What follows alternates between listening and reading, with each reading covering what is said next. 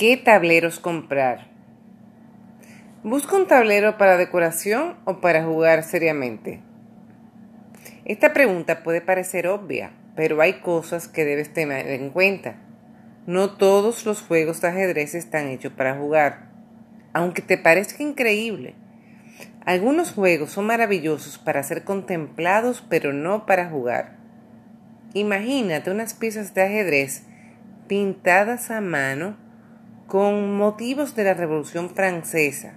Seguro que son preciosas, pero te costará identificar cada una de ellas, y el propio uso hará que se desgasten. Esta fue una de las razones por las que el patrón de Stanton surgió a mediados del siglo XIX, eh, siglo XII, como explicaba con anterioridad. Existían muchos juegos de ajedrez sin un estándar y eran inestables físicamente. Por esta razón, las piezas Stanton tuvieron tan buena acogida porque resolvían dos problemas a la vez. Si juegas torneos o si quieres iniciarte en el ajedrez, tienes que decidirte claramente con un conjunto de patrón Stanton. ¿Cuál es mi presupuesto?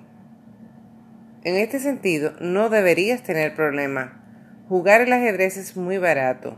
De hecho, puede jugarse hasta a ciegas, es decir, sin tablero y ni piezas. Vas a encontrar conjuntos de todos los precios y también algunos muy económicos. ¿Buscas un ajedrez electrónico? Si esto es así, vas a encontrar varios en Internet. ¿De qué material debes comprarlo?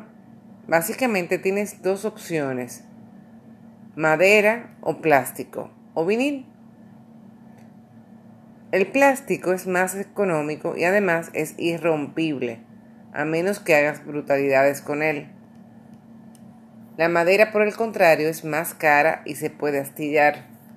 La cuestión es que es más cálido jugar con un tablero de madera y estéticamente es mucho más agradable. La mayoría de los jugadores preferimos los tableros de madera, aunque en casi todos los clubes de ajedrez cuentan con tableros de plástico porque para el día a día son más sufridos. Si el tablero es para ti, puedes permitírtelo, cómpratelo mejor de madera. Si estás pensando en montar un club o vas a jugar con niños, el tablero de plástico será el perfecto. Además, vienen con coordenadas escritas en todos los lados, lo que es más útil para los niños. ¿Los de madera pueden traerlas o no? Piezas plomadas o sin plomar.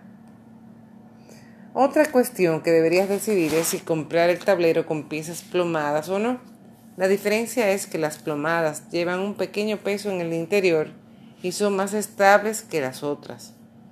Pero también la sensación de moverlas es un poco más artificial. Personalmente las prefiero sin plomar, aunque cualquier otro jugador puede opinar lo contrario. Al final es cuestión de gusto. ¿Qué tamaño debería comprar?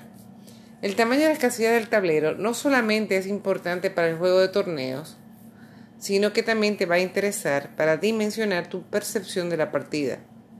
Si lo compras muy pequeño te va a costar jugar porque tendrás que ser muy cuidadoso con las piezas pequeñas.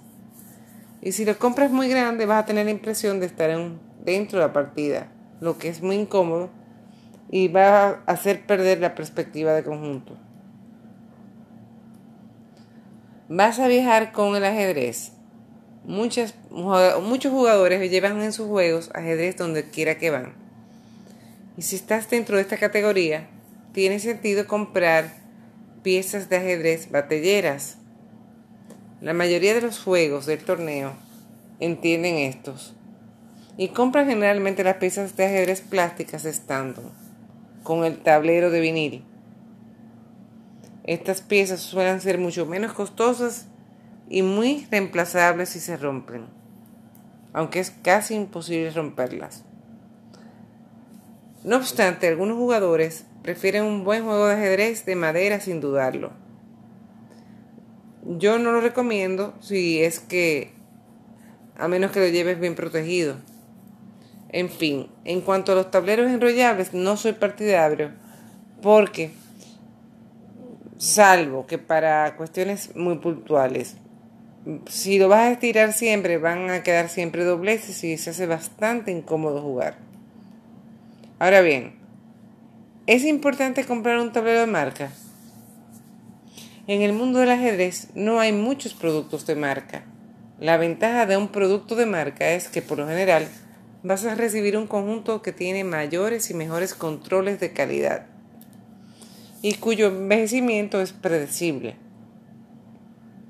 Si estás buscando algo excepcional, debes considerar las ventajas de elegir un producto de marca, pero no debería ser algo que te condicione demasiado. Brillo o mate. Los tableros siempre son en mate, pero las piezas no. Las piezas pueden ser de mate o pueden ser de brillo. ¿Qué es mejor? Pues depende. Algunos jugadores Prefieren mate porque el brillo es algo que le dificulta la atención de las piezas. El brillo da la sensación de mayor luminosidad. Al final, repito, es cuestión de gusto. Bien, ha sido esto todo por hoy. Yo creo que esta referencia siempre es oportuna a la hora de comprar un tablero.